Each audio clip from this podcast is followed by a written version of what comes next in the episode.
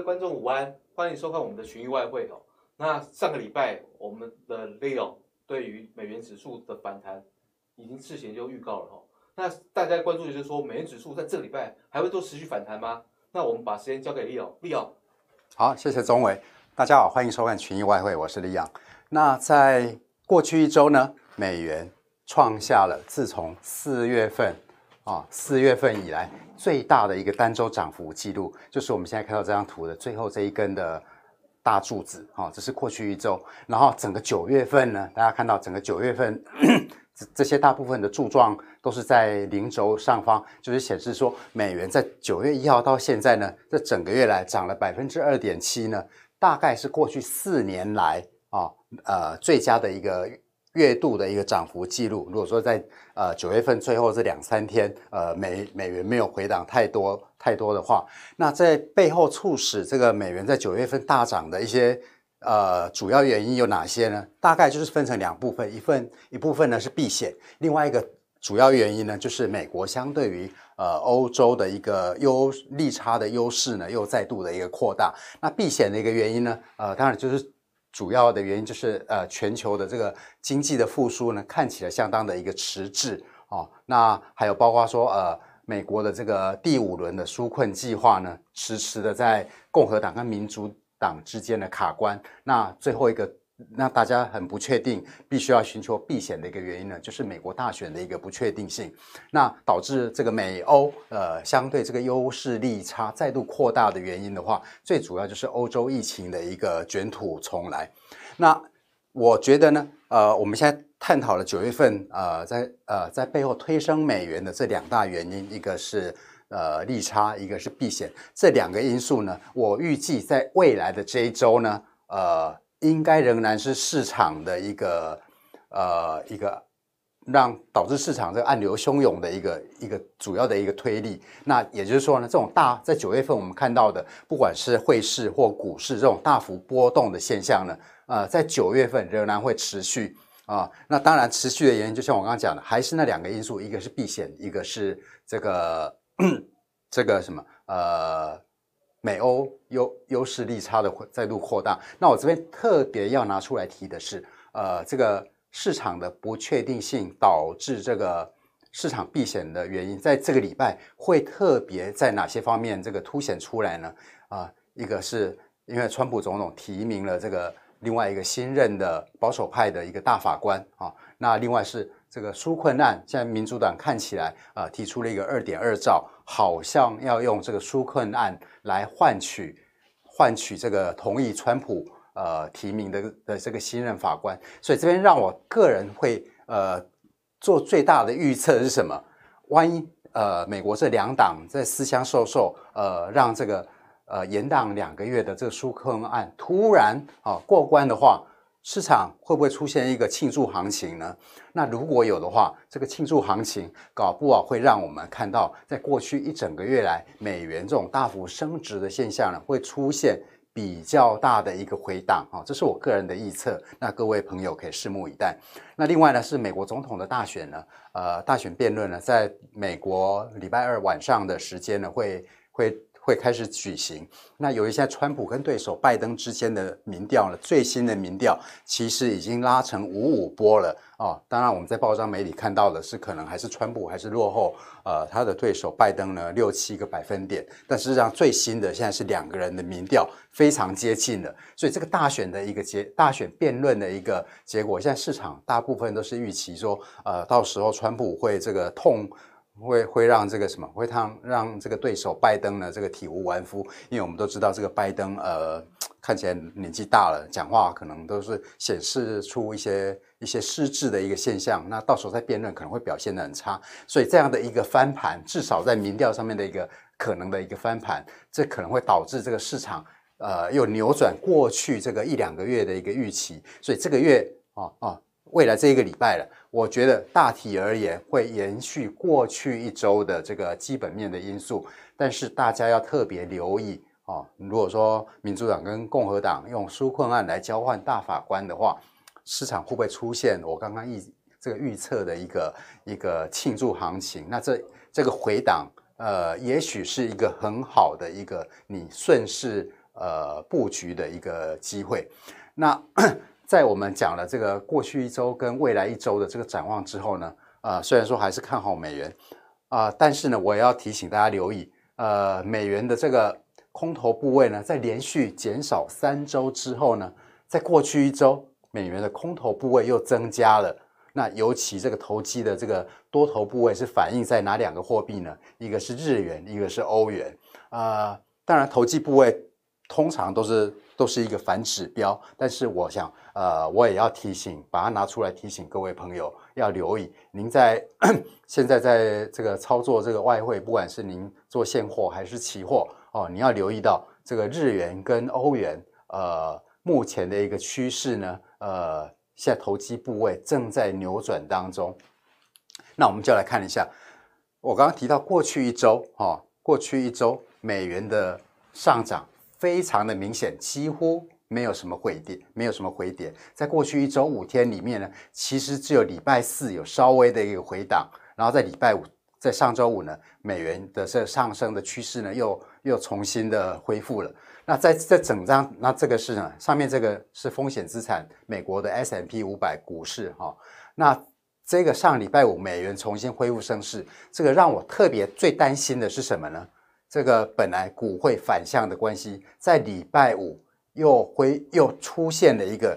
同向相同方向的一个现象。那大家大家有没有注意到，在九月一号，我这画了一个圈。啊、哦，本来股汇相反相反的一个方向呢，在九月初的时候，突然股汇一起涨，这就导致了一个美国股市的一个大幅大幅崩落的一个时机啊、哦。那当然是它这个相同方向是延续了三天，才导致这个风险资产这个呃这个转跌。那现在这个呃股汇这个资产的关联性又开始变化的。的这个现象呢，现在是第一天了，所以我们特别要留意，在未来啊，今明后两三天，如果持续又出现这种非正常的关系的话，那我想这个 这对风险资产还是很不利的。那至于刚刚我们提到的这个呃，虽然说呃，过去九月份整个月份，还有包括上周呃，市场对于呃美元相当的看好，但是呢，这个市场的一个对于美元美元的这个空头的。空头的投机部位突然又增加了，那这张这张图的话，我们就可以给大家做个比较。上面呢，这是美元的一个指数，下面呢，这是呃美元空头的一个投机部位。大家有没有看到，在美元的投机的空头部位，在过去三周不断的减少，减少了三周之后呢，在上周空头部位又增加了。那这个部位呢，是九年前二零一一年的时候，比二零一一年的。这个空头的部位总量还大啊，这就是一个极端的一个部位，导致了美元在九月份开始反转的一个一个背后的一个算是一个技术筹码的一个原因。那至于说现在的这个空头部位又增加，这是不是说明了美元啊在这一波反弹之后，还是有可能这个恢复自从三月以来的一个跌势呢？我们首先呢看一下我们群益自己制制作的这个 TI。美元多空指标可以看得出来，呃，我们群益的这个 TI 指标呢，在过去的这几周，整个九月份大部分都由空转多了。那在过去几天，老实说是很不很不确定的，就是多空之间来回震荡。那在呃，从上礼拜五到今天的中午十二点，大家可以看到，呃，基本上我们群益 TI 指标还是呃站在多方的这一个方面。那我再回到刚刚我们讲的这个美元。应该不是，好，这是美元的一个小时图，所以呃，大家可以看到，美元自从九月一号这样大幅的上升之后，呃，然后在一周前，呃呃，回档到我们所说的这个双支撑之后呢，就连续的一整周，只有在礼拜四呢有小幅的回档，但整周都上升的。那呃，过去几天有收看，有过去几天都有在追踪我们节目的朋友，应该都很清楚啊。我对于美元目前的一个反弹的一个趋势，我上面看到的一个目标呢，大概指数大概在九十六左右，就是我现在画的这两条线。那但是呢，它不一定说在突破前面高位之后呢，直接的去到到达我们的目标，有可能在这边会先回档。那回档的话，下方的一个支撑就是前面的一个突破点啊，指数大概就在九十四，所以我未预期呢，未来整个美元的区间就是在九十四跟九十六之间。那到底呢，它是先回档去测试支撑呢，还是先去挑战目标？这我不敢确定。但是呃，鉴于说呃，刚刚我提出来的这个呃。